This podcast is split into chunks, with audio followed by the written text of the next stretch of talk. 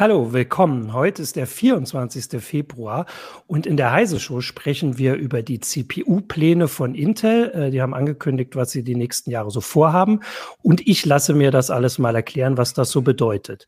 Gleich geht's los.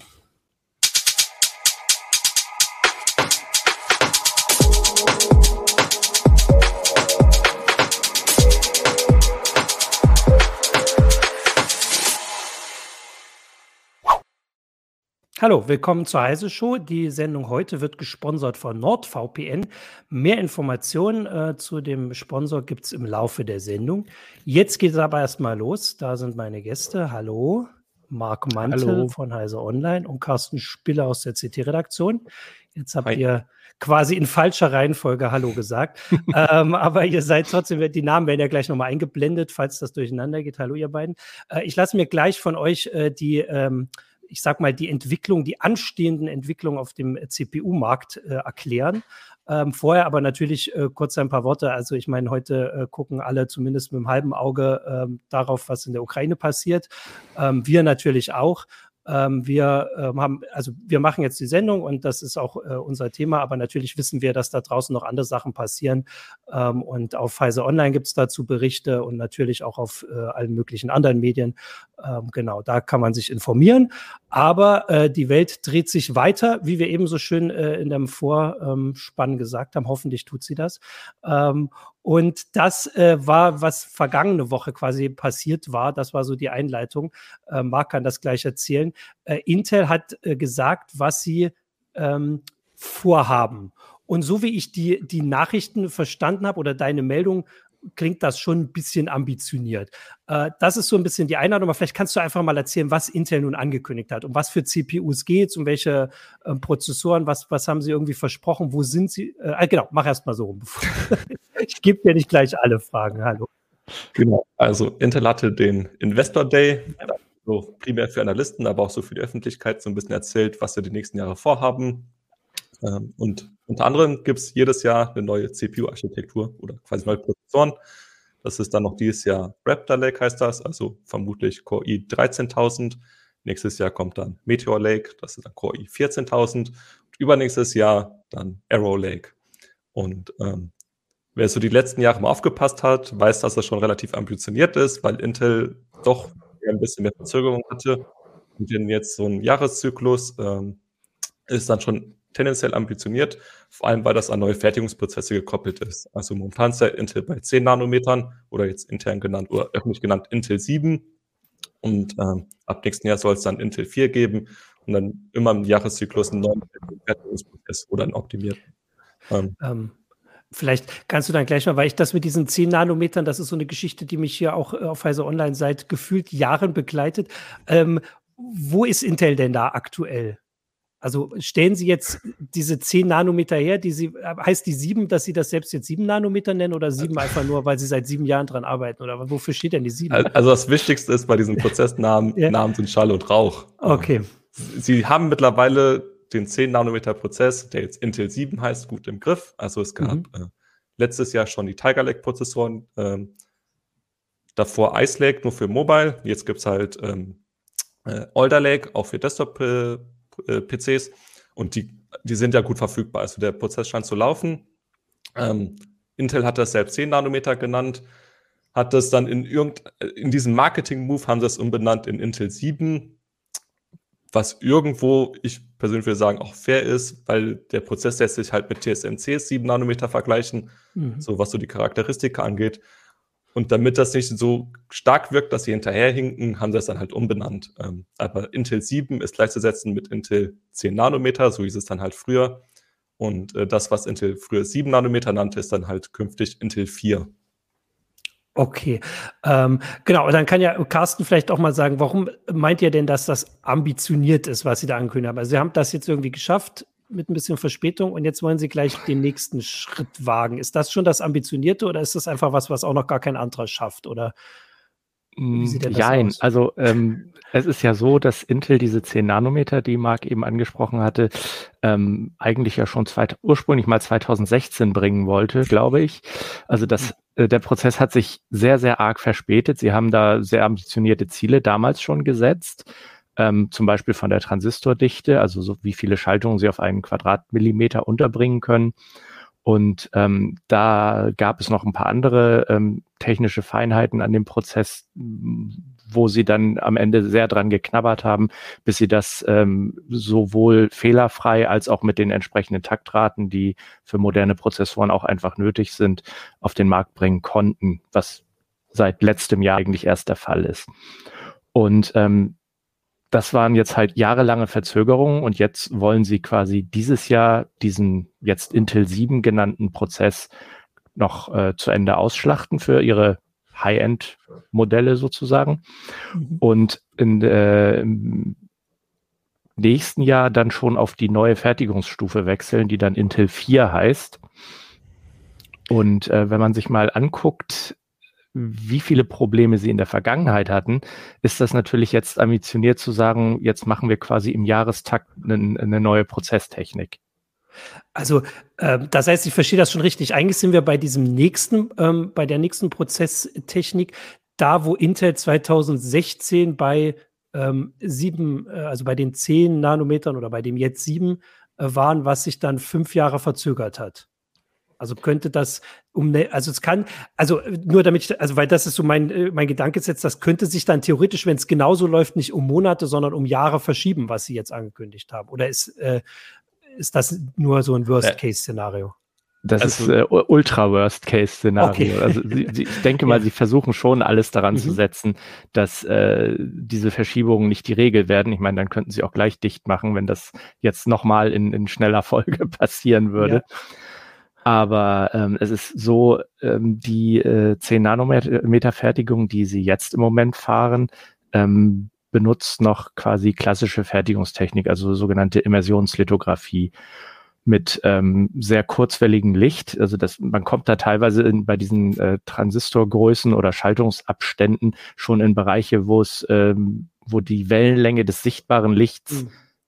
nicht mehr ausreicht, um diese Belichtung zu fahren die äh, auf den, auf den äh, Siliziumscheiben, auf den Wafern genutzt werden. Und ähm, der nächste Wechsel steht dann für Intel 4 an, also was dann nächstes Jahr kommen soll, Ende nächsten Jahres. Ähm, nee, Anfang, äh, Ende diesen Jahres soll es in, in, in die Testphase gehen und im Anfang nächsten Jahres oder in der ersten Jahreshälfte soll es dann in den Massenmarkt kommen ähm, mit Meteor Lake. Ähm, da woll, äh, wollte Intel dann auf äh, die EUV-Fertigung, also EUV, Extreme Ultraviolet, sprich sehr, sehr kurzwelliges Licht wechseln. Dafür brauchen sie neue Maschinen.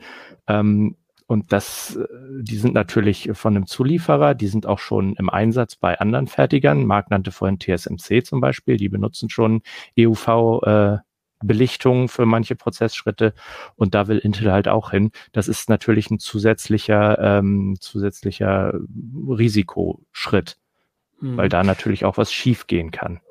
Was ja auch äh, schon eine Weile passiert ist. Ich habe, äh, hier kommt der Hinweis vorhin von äh, Surfax auf YouTube, ähm, dass ähm, nicht die, diese, ähm, na, diese ähm, Breite, äh, diese Strukturbreite ist, glaube ich, das richtige Wort, oder? Äh, also diese 10 Nanometer und sowas, dass das nicht mhm. das Entscheidende sind, sondern die Leistung pro Watt und verbrauchter Fläche.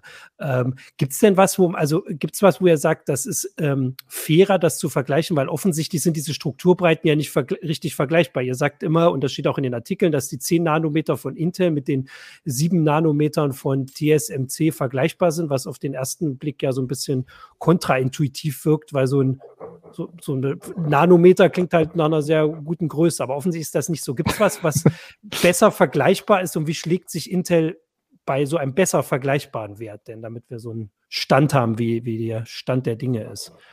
Das Ding ist ja, so ein ja. Prozess hat ja nicht nur diese eine Strukturgröße, mhm. da hat man dann die Gate-Länge. Also im Prinzip hast du da ganz viele unterschiedliche Nanometer-Angaben. Ähm, die jetzt aber alle irgendwie in jeden Artikel unterzubringen, ist dann auch ja. nicht zielführend. Deswegen mache ich es persönlich dann einfach, ich schreibe, ist mit dem Prozess vergleichbar. TSMC ist halt momentan der quasi Marktführer. Ähm, da weiß man so ungefähr, wo man das einordnen kann und dann äh, ist das für mich im Prinzip auch gut.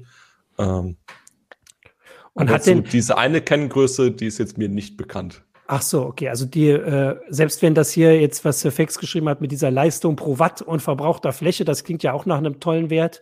Wenn man den ausrechnen kann. Das Problem ist ja, das liegt ja dann auch wieder an dem Chip-Design. Also ah. ein Chip wird ja um, um einen Fertigungsprozess äh, Prozess herum designt. Da kann man sich entscheiden, will ich das jetzt auf hohe Taktraten auslegen, lege ich das auf niedrigere Taktraten aus, aber dann auch eine niedrigere Leistungsaufnahme. Mhm. Man müsste im Prinzip den gleichen Chip äh, auf zwei verschiedenen Fertigungsprozessen haben, äh, um das irgendwie fair vergleichen zu können. Aber das macht ja. natürlich fast kein Hersteller, weil es dann ihrer großer Entwicklungsaufwand ist.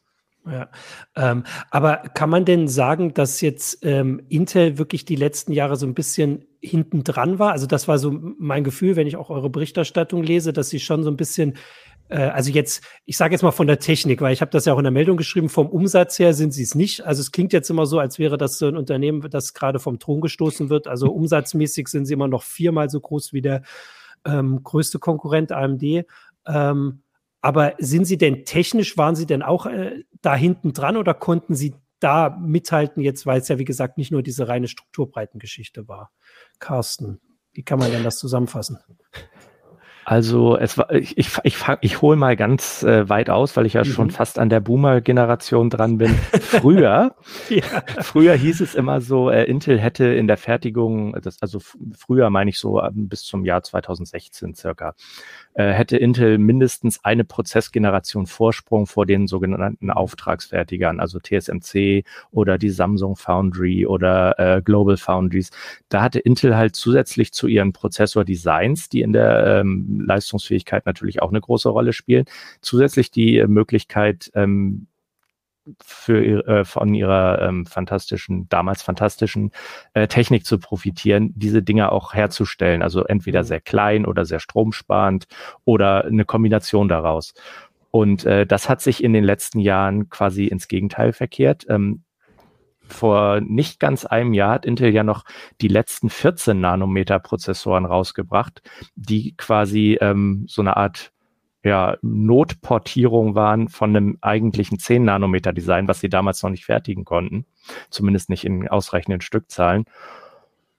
Und ähm, jetzt sind sie quasi mit diesen 10 Nanometern sind sie so auf das, also dem, dem Intel 7 Prozess mhm. sind sie so ungefähr auf das Niveau von ähm, TSMCs 7 Nanometer Prozess gekommen. Das heißt, ähm, TSMC, der größte Auftragsfertiger der Welt, was Chips angeht, ähm, hat Intel in den letzten drei, vier Jahren durchaus äh, das, das Heft äh, des, des, der Technikführerschaft aus der Hand genommen, ja. Okay. Was man Und, auch erwähnen sollte, mhm. ähm, TSMC produziert jetzt auch schon in 5 Nanometern. Äh, AMD bringt voraussichtlich dieses Jahr dann noch die äh, eigenen Prozessoren. Ich glaube, die sind 5 Nanometer Technik. Also Zen 4. Äh, Zen 4 ist für 5 Nanometer angekündigt, ja. Und, Und es ist ja nicht ja noch nur, dieses Jahr kommen. Es mhm. ist ja nicht nur AMD, es sind ja auch Smartphone-Chips, die schon ja. seit letztem Jahr eigentlich in 5-Nanometer-Technik gefertigt also Apple werden. ist ja ganz dick im Geschäft, die sind eh sehr, sehr dicke mit TSMC, ja. also die M1-Generation, ähm, also M1 Pro, M1 Max. Ähm, aber wie gesagt, für Desktop-Prozessoren mhm. kommt das dann halt auch dieses Jahr also bei AMD. Und wie kann man denn das ähm, ähm, mit dieser äh, der Roadmap äh, vergleichen? Also wenn Intel das jetzt schafft, wir haben ja vorhin gesagt, dass das ein bisschen ambitioniert ist, aber mhm. jetzt äh, wahrscheinlich nicht so läuft wie bei den 10 Nanometern ähm, oder zu, hoffentlich für Intel nicht so läuft. Ähm, wenn sie den halbwegs einhalten, bleiben sie dann ähm, zumindest behalten sie dann Anschluss oder würden sie dann wieder die, äh, sage ich jetzt mal, die, diese Führerschaft wieder übernehmen, die sie dann früher hatten? Äh, oder würde das noch nicht mal reichen? Wie ist denn da so der Stand bei dem, was die anderen angekündigt haben und was wir mit Erfahrung mit denen, äh, die ihr aufgezählt habt, mit der Konkurrenz habt? Also, also in der äh, ja, fang du ruhig an, Marc. Also erstmal hinkt der äh, Intel jetzt zurück. Ähm, Sie müssen jetzt ja. erstmal aufholen. Wie gesagt, ja. TSMC ist jetzt bei diesem 5-Nanometer-Prozess. Ähm, Intel hat das angekündigt mit dieser Angstrom-Ära. Angstrom? Ich glaube Angstrom, oder? Äh, das hat Carsten getickert. Also auf jeden Fall kommt so dann. Ich, ähm, ich, würde auch sagen Angström, aber äh, ja. Äh, also voraussichtlich dann, wenn alles klappt, 2024 ja. will dann Intel diesen ersten A-Prozess haben. Das ist dann 20A. Das ist ja schon mal ein großer Schritt. Ähm, und in diesem Zeitraum möchte Intel insgesamt wieder mit an der Spitze sein. Ähm, vor allem bei Prozessoren wollen sie dann wieder un, also alleine, die alleinige Spitze haben. Mhm. Ähm, bei der Prozesstechnik, würde ich mal behaupten, sind sie dann in den nächsten Jahren vielleicht, wenn es gut läuft, wieder auch, gleich auf mit TSMC äh, und danach mal weiterschauen. Aber dann darf auch Carsten, äh, Carsten gerne was dazu sagen. Ja, sag mal, Carsten. Ähm, ja, ähm, ich wollte ja eigentlich gar nicht so weit in die Zukunft, sondern erstmal auf die zweite Hälfte dieses Jahres kurz mhm. zu sprechen kommen. Ähm, da sind ja erstmal die nächsten Generationen angekündigt, und zwar Zen 4, also die möglicherweise Ryzen 7000 Prozessoren dann, die kommen im, wie wir schon sagten, von TSMC im 5 Nanometer Prozess. Und äh, von Intel kommt dann Raptor Lake im Intel 7 Prozess. Also das ist jetzt noch der Prozess, in dem auch zum Beispiel Alder Lake gefertigt wird. Ähm, was wir noch nicht wissen, also das sind jetzt mal reine Prozessgeschichten, aber was wir auch noch nicht wissen, äh, ein großer Teil der Leistungsfähigkeit spielt sich ja auch bei der Architektur ab. Zen 4 zum Beispiel bekommt dann DDR5-Speicher, den hat Intel jetzt mit Alder Lake schon eingeführt. Ähm, Zen 4 bekommt wahrscheinlich auch PCI Express 5, also nicht nur wahrscheinlich, sondern das ist schon bestätigt. Ähm, und noch ähm, einige Überarbeitungen bei der Architektur werden sicherlich auch anstehen. Also die werden nicht einfach nur äh, ihr bestehenden Prozessoren schrumpfen, um dann ähm, mehr davon herzustellen. Und ähm, das gleiche hat Intel natürlich mit Raptor Lake auch vor. Das heißt, ähm, da kommt es zusätzlich zur Fertigungstechnik noch drauf an, ähm, wie stark äh, die jeweiligen Hersteller die Leistung sowohl pro Megahertz als auch pro Watt als auch pro Chipfläche steigern können. Das kann man auch nicht so genau trennen und sagen, das ist jetzt diese eine Metrik. Ähm, es gibt quasi so ein, so ein, so ein goldenes Dreieck für, äh, für so Prozessorherstellung. Das ist einmal Leistung pro Megahertz, Leistung pro Watt und Leistung pro Chipfläche. Und in diesem Dreieck muss man sich mhm. quasi aussuchen, je nachdem, wie preissensitiv der Markt ist, muss ich mehr auf die Chipfläche achten, weil die kostet am Ende das Geld. Muss ich für Mobilchips zum Beispiel auf die Leistung pro Watt achten oder für Serverchips, da ist Preis und, und, und Stromverbrauch ein bisschen egaler, sag ich mal. Ähm, da geht's dann nur um die reine Leistung und entsprechend wählt man dann Punkte aus mhm. auf den ähm, ähm, Spannungs- und Taktkurven, wo man dann gut dahin kommt, wo man für die jeweiligen Produkte hin will. Das ist auch ein Grund, warum zum Beispiel äh, Apple bereits sehr früh auf den 5-Nanometer-Prozess jetzt von TSMC setzt. Das kostet natürlich viel Geld. Ähm, aber wir alle wissen, bei Apple gibt es halt keine Billigprozessoren, sondern da fangen die Produkte, selbst äh, einfache AirPods, fangen äh, beim im dreistelligen Euro-Bereich an. Ne? Ja, ähm, jetzt kommen hier noch ein paar Fragen auch aus dem Publikum. Teilweise, ich, ich lese sie jetzt einfach mal vor, vielleicht könnt ihr das sagen. Es geht natürlich jetzt auch mal allgemein um Intel. Michael, Michael Wolf fragt auf YouTube, wird Intel die Leistungsaufg Entschuldigung, äh, Leistungsaufnahme wieder in den Griff kriegen? Äh, da wir keinen von Intel hier haben, muss das jemand von euch beantworten oder zumindest sagen, können wir nicht beantworten? Was sagt ihr dazu? Das Ding, Carsten hat es ja schon angedeutet. Ja. Ähm, der Hersteller entscheidet sich für eine Spannungstaktkurve.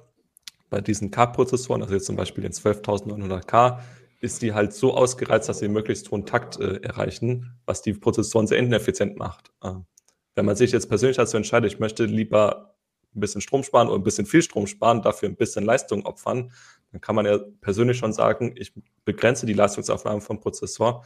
Dann sind die Intel-Prozessoren auch schon deutlich effizienter, als sie ab Werk laufen vor allem, weil die meisten Mainboards die äh, einfach saufen lassen, also die Power Limits äh, nicht so einstellen, wie Intel das eigentlich vorsieht, sondern unlimitiert laufen lassen. Und das macht die vor allem äh, ineffizient. Ja. Und äh, wenn ich noch ja. kurz einhaken darf Immer. dazu, äh, es kommt natürlich auch noch drauf an, das äh, schließt sich jetzt so ein bisschen daran, was ich vorhin ausgeführt habe mit früher. Ähm, je nachdem, wie gut die Architektur ist und wie viel wie viel Leistung pro Megahertz man ungefähr im Vergleich zur Konkurrenz erzielt, ähm, desto weniger muss man den Takt wirklich bis an die Grenze ausreizen. Und wenn man das nicht tut, hat man dadurch, dass man dann auch weniger Spannung braucht, die quadratisch in die Leistungsaufnahme eingeht, in die Formel, ähm, hat man dann natürlich auch viel mehr Spielraum zu sagen, ich mache jetzt etwas stromsparender Prozessoren. Also ich glaube nicht, dass Intel das gerne gemacht hat, die K-Prozessoren jetzt 250 Watt saufen zu lassen. Das ist ja. einfach aus der Not geboren, weil sie AMD in den Benchmarks schlagen wollten. Ich glaube, ihr äh, schreibt in der CT immer, wenn ihr diese Tests habt, das hattet ihr jetzt schon ein paar Mal, dass Intel quasi mit äh, grober Gewalt ja, äh, versucht, zumindest die, mit der Brechstange die, diese Benchmarks zu. So, äh, so zu wirkt das auf jeden Fall. Genau. Kann man natürlich nicht nachweisen, weil dazu müsste man interne Intel-Dokumente vorliegen haben, um das dann beweisen zu können. Aber die Anzeichen deuten alle darauf hin. Es ist halt, äh, ich finde, es ist ein sehr guter Vergleich, der das so ein bisschen deutlich macht, dass es eben nicht nur um den einen Wert geht, also in dem Fall halt die, die Leistung, ähm, die, bei denen sie halt noch mithalten können, während Intel dafür offensichtlich deutlich mehr ähm, machen muss. Ähm, ich wollte, bevor wir dann jetzt nämlich mal auch ein bisschen den Blick äh, erheben, also dass ich mir gleich mal erklären lasse, was Intel, äh, was AMD eigentlich anders macht äh, und wie AMD dieses Aufholen so geschafft hat und aber auch die, äh, also ihr habt ja gerade TSMC gesagt und so, also was das für Hintergründe hat. Lasst uns mal kurz die ähm, Werbung einspielen und dann lasse ich mir das erklären von euch. Diese Woche ist unser Sponsor NordVPN und NordVPN feiert 10. Geburtstag. Davon profitiert ihr, unsere Zuschauer. Denn zum Jubiläum gibt es das Zwei-Jahres-Paket von NordVPN im Sparangebot. Dazu gibt es einen Monat gratis und dann noch eine extra Abozeit obendrauf als Geschenk. Das Glück entscheidet dabei, ob es ein weiteres Monatspaket oder sogar ein Einjahrespaket oder ein Zweijahrespaket wird.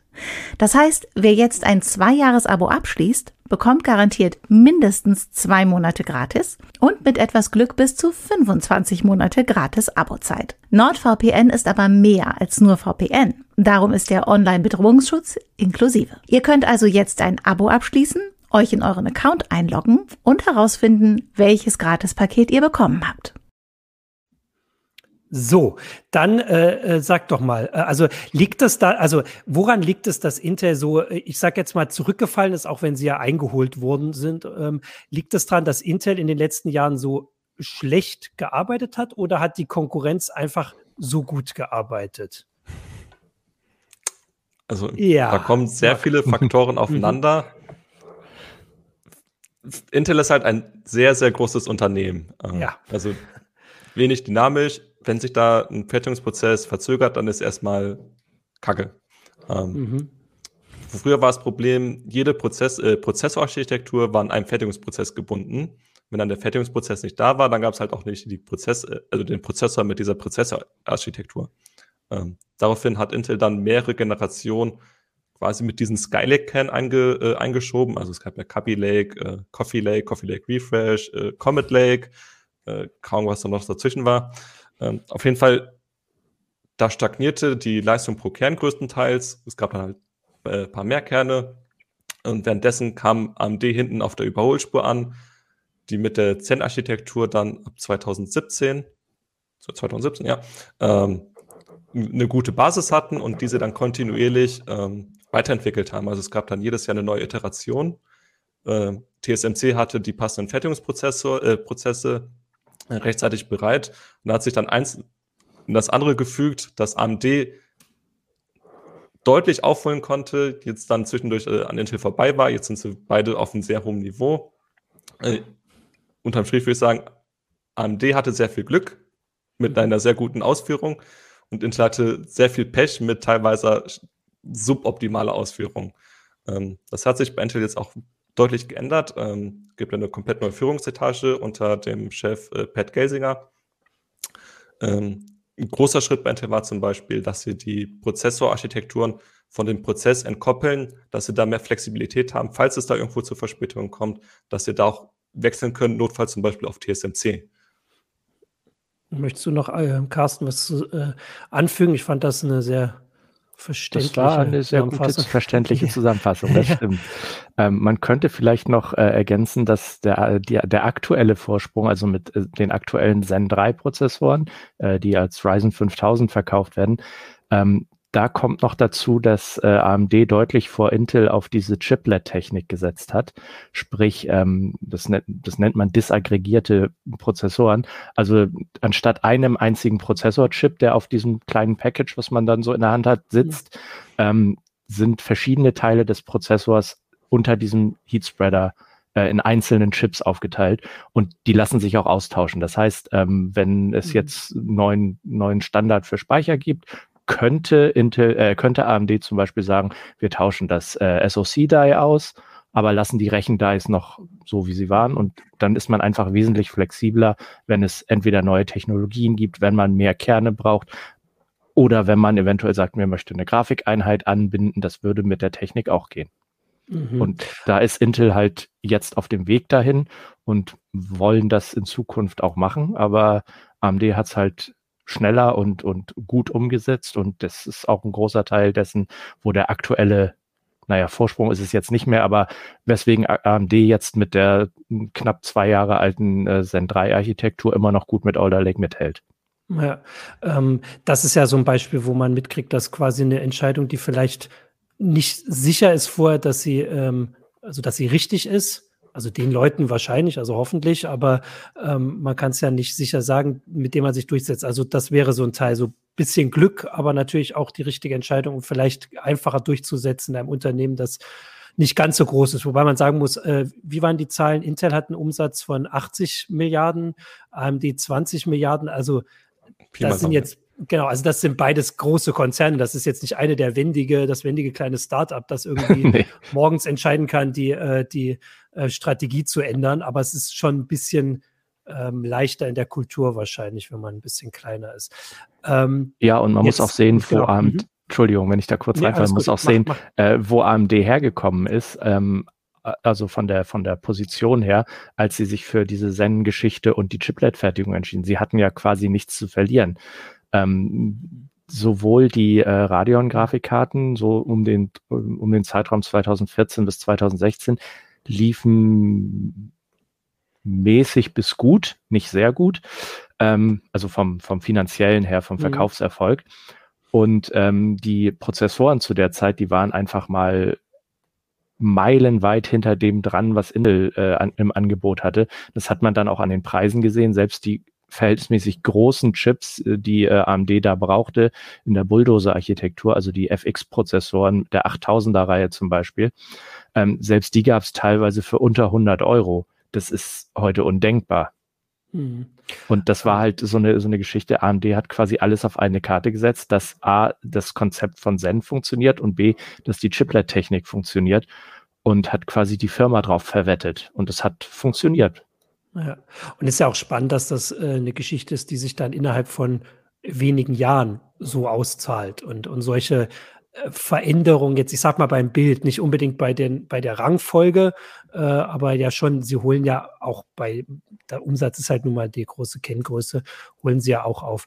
Ähm, wie sieht's denn äh, aus mit, also ich hatte noch geschrieben, äh, Apple macht jetzt auch eigene Prozessoren, eigene CPUs, wird, glaube ich, Mark hatte die Meldung, dieses Jahr komplett alles umgestellt haben oder wollen sie? Ah, nee, die hattest du nicht, die haben wir wahrscheinlich bei McNI, dass sie das ankündigen, dass sie dieses Jahr dann die letzten äh, Geräte, die sie noch anbieten, mit eigenen CPUs ausliefern. Wie ist, also ist das eine wichtige Sache jetzt für den Markt, weil Apple ist ja jetzt nicht, also ist natürlich hoch profitabel, aber jetzt nicht also bei CPUs hat, haben sie nicht so einen Marktanteil wie die anderen beiden. Äh, wie ist diese Entwicklung einzuschätzen?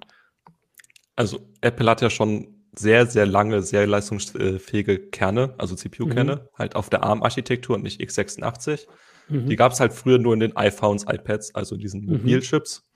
Ähm, und irgendwann sind sie halt hergegangen, haben gesagt, warum denn nicht auch hochskalieren? Ähm, mhm. die, die Kerne sind leistungsstark. Ähm, mittlerweile haben sie auch eine starke Grafik haben das quasi alles einmal ganz, ganz, ganz äh, deutlich hochskaliert. Haben jetzt dann die, ich glaube, 10 Kerner für die M1 äh, Max und Pro mhm. mit einer dicken Grafikeinheit dran. Ähm, für Intel ist das natürlich ein großes Ding, weil sie verlieren äh, Stückzahlen. Apple als Kunde ist garantiert ein äh, Prestige-Objekt. Also wenn man sagen kann, hier in den MacBooks äh, sind äh, mhm. Intel-Prozessoren drin, ähm, das strahlt natürlich ab. Ähm, jetzt im Prinzip Apple beweist, dass man mit ARM-Architektur gute Prozessoren bauen kann, ein gutes Ökosystem, also ein Software-Ökosystem drum bauen kann und das sehr gut funktioniert. Ähm, die, die Dominanz. Ja. Mhm. Carsten? Äh, das wollte ich gerade nochmal einhaken, da wo du das äh, ansprichst. Das ist, glaube ich, auch einer der wichtigen Punkte, dass Apple halt nicht äh, ein Teilezulieferer ist, wie man das jetzt mal bösartig formuliert auf Intel und AMD äh, ummünzen kann, weil ähm, im Normalfall, also das, das Groß der, das Gros der Prozessoren, die AMD und Intel liefern, die kommen in fertigen PCs von den bekannten Herstellern zum Einsatz oder in Supercomputern oder sonst wo.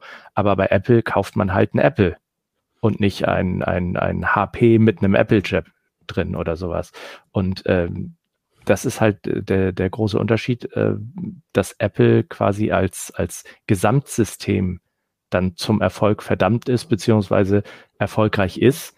aber ähm, es, was die, die Marktdurchdringung angeht, also die, die Auswirkung auf den x86-Markt, da eher etwas langsamer vonstatten gehend, weil man muss halt seine komplette Softwareumgebung verändern, wenn man nicht an Bastellösungen interessiert ist, sondern wirklich den Mac so nutzen will, wie er dann auch geliefert wird. Ja, und hier kommt ja auch der Hinweis, dass was, äh, also Apple produziert die Chips für die eigenen Produkte und jetzt dann äh, ab diesem Jahr Erwartungs, also das ist die Erwartung für alle Produkte, also auch die teuersten, ich habe immer keinen Überblick, Mac Pros sind das, ne? also die, äh, die leistungsfähigsten Geräte, mhm. aber halt nicht für Dritthersteller. Also Apple ist kein genau. CPU-Hersteller, der sagt, hier in euer äh, euer Tablet könnt ihr die jetzt auch einbauen, die sind ganz toll, äh, wollen nur die eigenen Geräte. Also deswegen wird der auch wenn, auch ist ja bei den äh, Smartphones sieht man ja schon, der, der Vorsprung ist ja teilweise ganz schön groß, also bei Akku und sowas, aber trotzdem verkauft Apple nicht, also gibt es nicht nur iPhones und äh, genau. der Rest scheint halt da zu bleiben. Ne? So also worauf ich dann hinaus wollte, ja. Apple zeigt, es funktioniert, ja. aber es wird halt nicht jeder x-beliebige Hersteller nachmachen mhm. können, weil Apples CPU-Architektur-Team, ah. das kostet auch Geld. Ähm, mhm. Das hat sehr viel Zeit gebraucht, bis es dahin kam. Äh, andere Hersteller haben gar nicht die Marktmacht, um da wirklich so auf die, aufs, aufs Gaspedal zu treten wie Apple. Mhm. Ähm, Microsoft entwickelt zwar Windows on ARM, äh, bisher läuft das halt auch nur mäßig. Und die Prozessoren, die dafür kommen, halt hauptsächlich von Qualcomm, die Snapdragons, sind mit, äh, momentan auch nicht so wirklich gut. Ähm, also das funktioniert alles, das geht alles nur sehr langsam voran. Ähm, und die x86-Dominanz am Markt für den normalen Kunden, der jetzt nicht Apple kauft, das wird auch auf längere Sicht, äh, längere Sicht noch so bleiben. Auf jeden Fall. Bis zur nächsten Heise Show über das Thema. Ähm, weil wir, wir sind jetzt ja schon ein bisschen drüber hinaus äh, über Intel und AMD, aber hier kam noch ein Kommentar, da frage ich euch auch mal, ob das auch was damit zu tun hat. Äh, Mr. X auf YouTube schreibt, AMD hatte halt das Glück, den Zuschlag für beide Spielkonsolen bekommen zu haben. Ich schätze jetzt mal, das sind die PlayStation und die Xbox. Ist das ein wichtiger Punkt gewesen oder ist das ein Detail am Rande? Ich würde mal sagen, erstmal würde ich sagen, AMD hat nicht das Glück gehabt, sondern AMD hat da ja aktiv drauf hingearbeitet. Mhm. Sie ja. waren ja auch die einzigen, was in dem Fall ein Riesenvorteil ist, die sowohl konkurrenzfähige Grafik als auch konkurrenzfähige Prozessorkerne liefern konnten aus einer Hand, die dann abgestimmt aufeinander und mit dieser eigenen Programmierumgebung, da ist man wieder bei einem geschlossenen System, mhm. so ein mhm. bisschen wie bei Apple, wo alles genau aufeinander abgestimmt ist, dann funktioniert das auch viel besser. Ähm, das ist AMDs A, es ist AMDs Verdienst gewesen erstmal, nicht Glück, aber es ist AMDs Rettungsanker gewesen, weil das war jedes Mal, wenn es äh, mal wieder mit einer Prozessorgeneration früher bei den FXen äh, schlecht lief, äh, waren das immer so äh, gewisse Einkünfte, die den Laden am Laufen gehalten haben. Ähm, ich habe gar keinen Überblick, seit wann ist denn das so? Also bei seit welcher ähm, Konsolen? 2013 Xbox One, PS4. Ah, okay. Ähm, Gut, also dann haben wir jetzt, äh, wir hatten hier noch, ah, ähm, weil auf Twitch fragt Jörg Martin noch, ähm, ob es nicht Anfang März eine Veranstaltung von Apple geben soll, ob die dann schon dabei sind, die nächste Generation ihrer eigenen CPU, da, die heißt M1, ne? Und das wäre dann die M2. Also äh, es gibt die Gerüchte, dass es da ja. eine Ankündigung geben soll, ähm, aber es sind halt Gerüchte und ja. Und die Bedeutung haben wir ja gerade eingeschätzt. Also es ist, sorgt natürlich dafür, dass die eigenen Geräte äh, weiterhin konkurrenzfähig bleiben oder vor der Konkurrenz oder wie auch immer. Ähm, aber solange, also weil es halt das geschlossene System ist, ändert das jetzt erstmal nichts für den großen Markt, den wir im Blick haben. Äh, jetzt war die andere Frage, also wir haben jetzt aufgezählt schon, also wir waren bei Intel und AMD. Du hattest eben Qualcomm äh, erwähnt. ARM ist, ähm, ARM ist ja kein Fertiger, sondern ARM ist ein, die also die legen quasi die, die Baupläne vor und die muss man dann woanders fertigen. Oder wie ist, das könnt ihr nochmal erklären, was ARM ist vielleicht kurz? ARM, ARM entwickelt die gleichnamige CPU-Architektur, ja. die alle Smartphone-Hersteller verwenden. Ja. Ähm, alle Hersteller von Smartphone, SoCs, also Smartphone-Prozessoren. Ähm, ARM entwickelt auch gleichzeitig CPU-Kerne, also quasi fertige Konstrukte, die kann man dann lizenzieren und dann als Abnehmer ein eigenes Chip-Design einbauen, mhm. wenn man keine eigene Kerne entwickeln möchte aber sie legen selbst keine eigenen Prozessoren auf. Ähm, das war jetzt zuletzt das ganz große Problem bei der, äh, bei der gewollten Nvidia-Übernahme. Mhm. Ähm, bisher ist halt ARM unabhängig, also sie lizenzieren an äh, alle möglichen Hersteller. Mhm. Und hätte Nvidia ARM aufgekauft, dann wäre halt ein Hersteller dieser ARM-Prozessoren, nämlich Nvidia, in direkter Konkurrenz mit anderen Lizenznehmern gewesen. Ähm, mhm. Das war dann der ganz große Grund, warum das am Ende durchge äh, durchgerauscht ist, diese Übernahme, also die nicht stattgefunden hat ähm, und ARM jetzt an die Börse gehen wird, wieder. Ja. Ähm, ich frage, weil ähm, auf YouTube fragt Against nahezu, gibt es bei, ähm, bei den großen Herstellern einen Trend hin zu äh, Risk 5, Risk V, RESC? Risk 5. Risk, Risk 5, verdammt. Ähm, für Desktop und Server, weil das wäre ja, wenn ich das jetzt richtig verstanden habe, quasi eine Konkurrenz für ARM, also das ist auch wieder, das ist auch Schaltpläne und Baupläne, das ist aber kein Hersteller, sondern das sind, ob, äh, erklärt einfach, was es ist.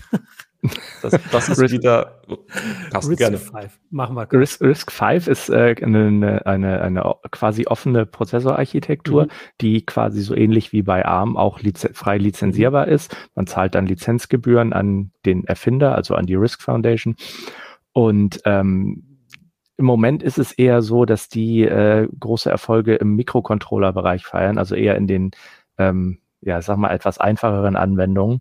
Mhm. Ähm, dass die jetzt in die Leistungsbereiche von modernen ARM-Chips, also so wie sie zum Beispiel Qualcomm oder Apple äh, anbieten oder gar in x86-Leistungsbereiche vordringen, das sehe ich im Moment noch nicht. Entsprechend ist da auch äh, momentan noch kein Hersteller, der sich jetzt gesagt hat, wir bauen jetzt Desktop-PCs mit äh, RISC-V-Prozessoren. Es gibt ein paar Entwicklerboards, mit denen was man was machen kann. Ähm, die sind auch gar nicht so leistungsschwach, das kann man auf keinen Fall sagen, aber sie können halt noch nicht ganz oben mitspielen. Okay. Also momentan ist mhm. Rex 5 so vor allem das, was ARM ganz am Anfang war. Sie haben eine Nische für sich gefunden, wo sie sehr kostengünstig und effizient äh, Dinge erledigen können, also vor allem diese Mikrocontroller-Chips. äh, ein Beispiel ist zum Beispiel Western Digital entwickelt äh, SSD-Controller mit diesen Kernen. Ähm, aber wir haben gesehen, wie lange ARM gebraucht hat, um von so in einer Nische dann halt in die Smartphones zu kommen und dann jetzt in, in größere mhm. PCs, in leistungsstarke. Ähm, also das wird viele, viele Jahre dauern, wenn es überhaupt wieder in diese Richtung geht. Ja, ähm, eine Frage, die mir gerade noch äh, eingefallen ist, welche Rolle spielen denn diese Auftragsfertiger? Ihr habt äh, die immer mal genannt, also TSMC, Global Foundries, also die stellen ja her die Chips. Machen die auch Entwicklung oder kümmern die sich nur darum, möglichst sage ich jetzt mal, gute Maschinen oder immer die besten Maschinen zu kaufen und lassen sich dann sagen, wie sie einsetzen. Wird da auch Forschung betrieben oder wie muss man sich das vorstellen? Also das Forschungsbudget ist, ist gigantisch. Das sind ja. äh, zweistellige Milliardenbereiche äh, US-Dollar in, bei, bei TSMC zum Beispiel. Mhm. Also das ist durchaus mit dem Forschungsetat von Intel vergleichbar. Ähm, die Hersteller also die, die, die, die sind die sogenannten Foundries, äh, wir nennen die immer gerne mal Chipschmieden, ähm, die entwickeln keine Prozessorarchitekturen oder sowas, die sagen nur, ähm, gebt uns eure Baupläne. Also die, was, was mhm. ARM IP zum Beispiel entwickelt und was Apple daraus macht. Mhm. Daraus, da werden diese Baupläne an die äh, Chipschmieden geschickt und die bauen dann nach den Spezifikationen von zum Beispiel Apple oder von Intel ist zum Beispiel auch ein Kunde, der, die fertigen nicht alles selber, ähm, bauen die dann diese Chips. Also es gibt dann gewisse Designs äh, oder, oder Design Rules nennt sich das, ähm, nach denen, wenn ich jetzt ein, ein, ein Apple bin und sage, ich möchte meinen M2-Chip in 5 Nanometer fertigen lassen bei euch, dann sagt TSMC, ja, dann musst du das so und so und so machen. Das können wir euch dann bauen und dann baust du deinen Chip so entsprechend dieser Design Rules, die zum Beispiel äh, gewisse Power Limits, Überschlagspannungen und sowas festhalt, äh, festlegen. Und ähm, dann kriegst du am Ende deinen Chip, der hoffentlich dann so schnell läuft, wie, wie du dir das vorgestellt hast. Also das ja. sind reine Auftragsfertiger. Das heißt, man ähm, kann die, schon. Ja, kurz noch einhaken. Ähm, Zusammenarbeit findet jetzt natürlich noch ein bisschen enger statt, wo die Packaging-Technologien weitergehen. Also jetzt zum Beispiel, was Carsten schon sagte, bei AMD, äh, diese Multi-Die-Geschichten, wo ein Prozessor nicht mehr aus einem einzelnen Die besteht, sondern mehreren. Ähm, jetzt bald hoffentlich bringt AMD noch den Ryzen 7 5800 X3D, ich glaube, so heißt der, ähm, mit gestapelten Cache-Speicher. Da sprechen sich TSMC und AMD natürlich sehr eng ab, was funktioniert, wann ist wann verfügbar und was könnten wir wie machen. Ähm, aber die reine Architektur, wie Carsten schon sagte, ist natürlich reine äh, Sache des Kunden. Da macht ja. dann TSMC selbst nichts. Ja. Also ich habe das jetzt natürlich ein bisschen vereinfacht dargestellt.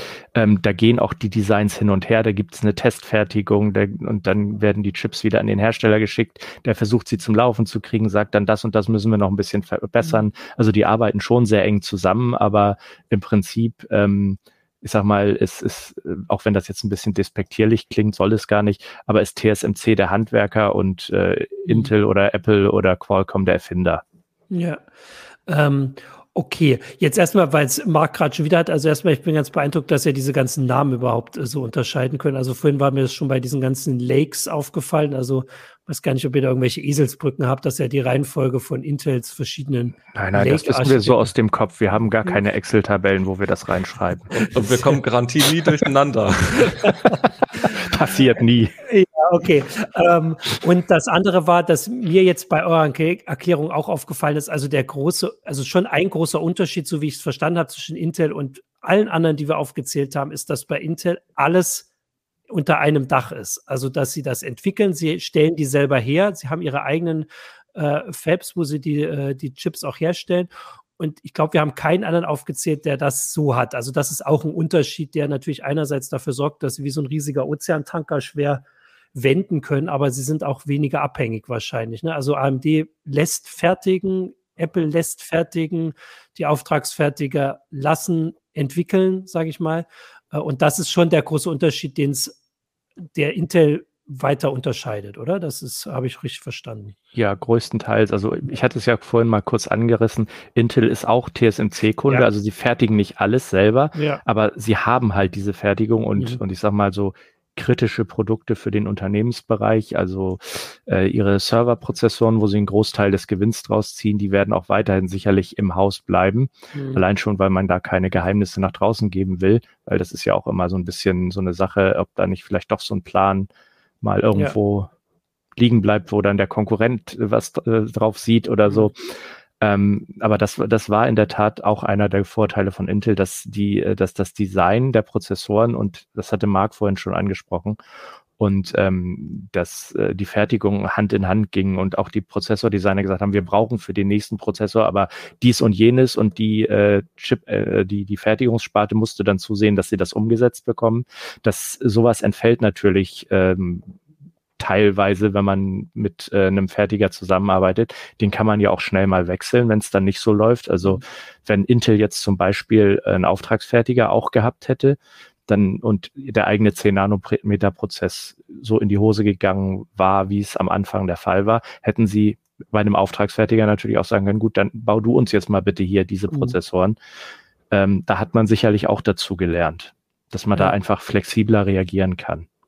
Ja, ähm, zum Abschluss der Sendung, wir haben ja schon wieder die Treffestunde voll, äh, wollte ich mal, weil es gibt jetzt immer noch Fragen, äh, hier Capilino hat das vorhin gefragt und eben kam auch noch mal, wie es denn jetzt mit ganz alternativen Techniken aussieht. Also hier, äh, Capilino hatte geschrieben, ähm, ähm, das war die eine Frage hier, wie sieht es bei der Entwicklung von Halbleiteralternativen aus? Vorhin hat er äh, Graphen äh, geschrieben. Also das ist ja die Frage, weil all das, was wir jetzt hier erzählt haben, da bleibt die grundlegende Technik größtenteils gleich. So verstehe ich. Es geht halt darum, dass das Licht ändern muss, weil es alles immer kleiner wird.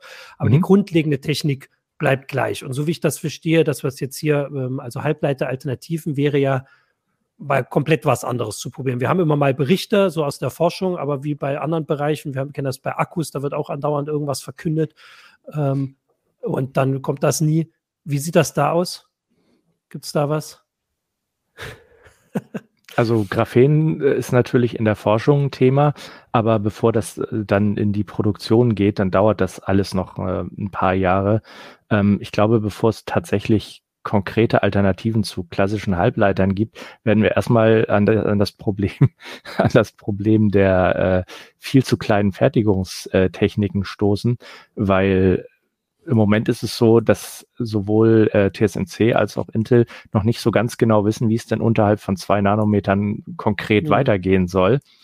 Ähm, da sind wir jetzt nicht mehr so furchtbar weit weg. Ähm, da muss man sich dann noch was ausdenken. Und ja. ähm, klar wird an Alternativen geforscht, aber das dauert noch eine ganze Weile. Also was jetzt zum Beispiel erstmal kommt, äh, sind neue Transistorarten. Also wir sind jetzt seit einigen Jahren schon bei FinFETs. Ähm, ich glaube, bei TSMC ab der 2-Nanometer-Generation, bei Samsung ab der 3-Nanometer-Generation, äh, bei Intel ab 20a. Auf jeden Fall kommen dann erstmal GAA-Transistoren, also sind die Transistoren, wie sie im Chip äh, stecken, wie sie belichtet werden, erstmal anders aufgebaut. Ähm, und mit diesem GAA heißt äh, Gate All Around übrigens. Genau. Das weiß vielleicht auch ja. nicht jeder jetzt. Äh, das kommt dann erstmal, das ist ein sehr großer, äh, großer Schritt und äh, bevor wir jetzt andere Materialien verwenden oder sowas, das äh, wird noch mhm. dauern. Ja. Okay, jetzt äh, habe ich hier noch eine Frage, die nicht aus dem Chat ist, sondern aus dem Technikraum. Äh, Michael fragt nämlich, wenn ihr einen Wunsch frei hättet für den CPU-Markt, was würdet ihr euch denn wünschen? Also er schreibt hier zum Beispiel, ähm, dass neben Intel und AMD noch jemand vielleicht nach oben kommt oder was mehr Lanes oder wie es mit Moore's Law weitergeht. Gibt es da irgendwas, wo er sagt, wenn ihr jetzt einen Wunsch frei hättet, für den CPU-Markt. Es gibt natürlich andere Bereiche, wo man heute auch gerne einen Wunsch frei hätte, aber wir reden jetzt über die CPUs. Habt ihr sowas? Denkt ihr darüber nach? AMD könnte gerne mal wieder den Sub-300-Euro-Markt bedienen. Ah, mh. nee, aber jetzt mal ernsthaft. Ähm, ich glaube, wir können uns momentan sehr glücklich schätzen. Es sind zwei Firmen, die auf sehr hohem Niveau gerade konkurrenzfähig mhm. sind. Ähm, da kommen gerade jedes Jahr, spätestens alle zwei Jahre, sehr gute äh, Prozessoren was wir heute haben, wo wir dann meckern, das ist langsamer als das andere, das ist halt mhm. schon letztendlich trotzdem noch sehr, sehr schnell. Mhm. Das ist Jammern auf sehr hohem Niveau, ja. Ja. Äh, okay, das ist doch gut. Dann wäre der Wunsch ja vielleicht, dass man die Dinge auch gut bekommt. Äh, das ist ja bei CPUs, glaube ich, nicht ganz so äh, dramatisch wie bei den Grafikkarten, wo ich euch zuletzt in der Sendung hatte, beide. Äh, auf die Sendung kann ich auch verweisen, weil die ist, glaube ich, auch weiterhin aktuell. Äh, das Leider. war im August, genau. Äh, das kann man also auch noch angucken. Äh, ach so, Alternative ist, alle Hersteller sagen, okay, reicht jetzt mit Verbesserung und fertig. Ja. Davon ist nicht auszugehen. Zumindest Intel hat das in den nächsten vier Jahren offiziell nicht vor. AMD auch nicht. AMD Die auch nicht. Haben auch Zen 5 schon in der Pipeline. Ja. Ähm, Genau, ja, also den Rest, das äh, wir, ihr behaltet das im Blick, sowohl auf Heise Online als auch in der CT und behaltet das nicht nur im Blick, sondern gebt den Blick auch weiter. Äh, ah, hier kommen noch Wünsche. Risk, ja. Risk 5 High-End gesockelt ist mein Wunsch, schreibt Capilino. Das mhm. sind jetzt dann ganz viele Fachbegriffe, wo ich sage, von mir aus. Immerhin äh, weiß jetzt, dass Risk 5 heißt. Genau, ich weiß, dass ich es richtig aussprechen kann. Ab sofort schreibe ich es aber trotzdem wieder nur noch oder korrigiere es nur. Ähm, genau, dann ähm, euch danke. Ich überlege jetzt gerade noch, ob äh, Michael heute noch einen äh, Stream hat, den, ich, den er angekündigt haben möchte. Dann muss er jetzt hier schnell was schreiben. Nee, ähm, äh, es kommt Elden Ring entweder heute oder morgen. Ah. Je nachdem, haltet Ausschau. Ich lade euch alle herzlich ein. Okay, da bin ich schon wieder ein bisschen neidisch, nachdem ich jetzt die, äh, die ganzen Rezensionen gelesen habe und ja letzte Woche schon neidisch war. Äh, also ähm, Elden Ring. Äh, ansonsten danke euch beiden. Wir behalten das im Blick. Ähm, ja, wie gesagt, äh, nochmal der Blick, äh, wir haben das im Blick, was in der Ukraine passiert. Wir, wir denken daran, wir hoffen, dass das ähm, schnell vorbei ist. Ähm, gut, gut vorbeigeht, aber was äh, können wir da jetzt zu sagen? Äh, ihr wisst das alle. Äh, danke euch beiden, danke Marc, danke Carsten. Die heiße Show gibt es nächste Woche wieder. Ähm, einen schönen Donnerstag und passt auf euch auf, bleibt gesund. Ciao. Ciao. Ciao.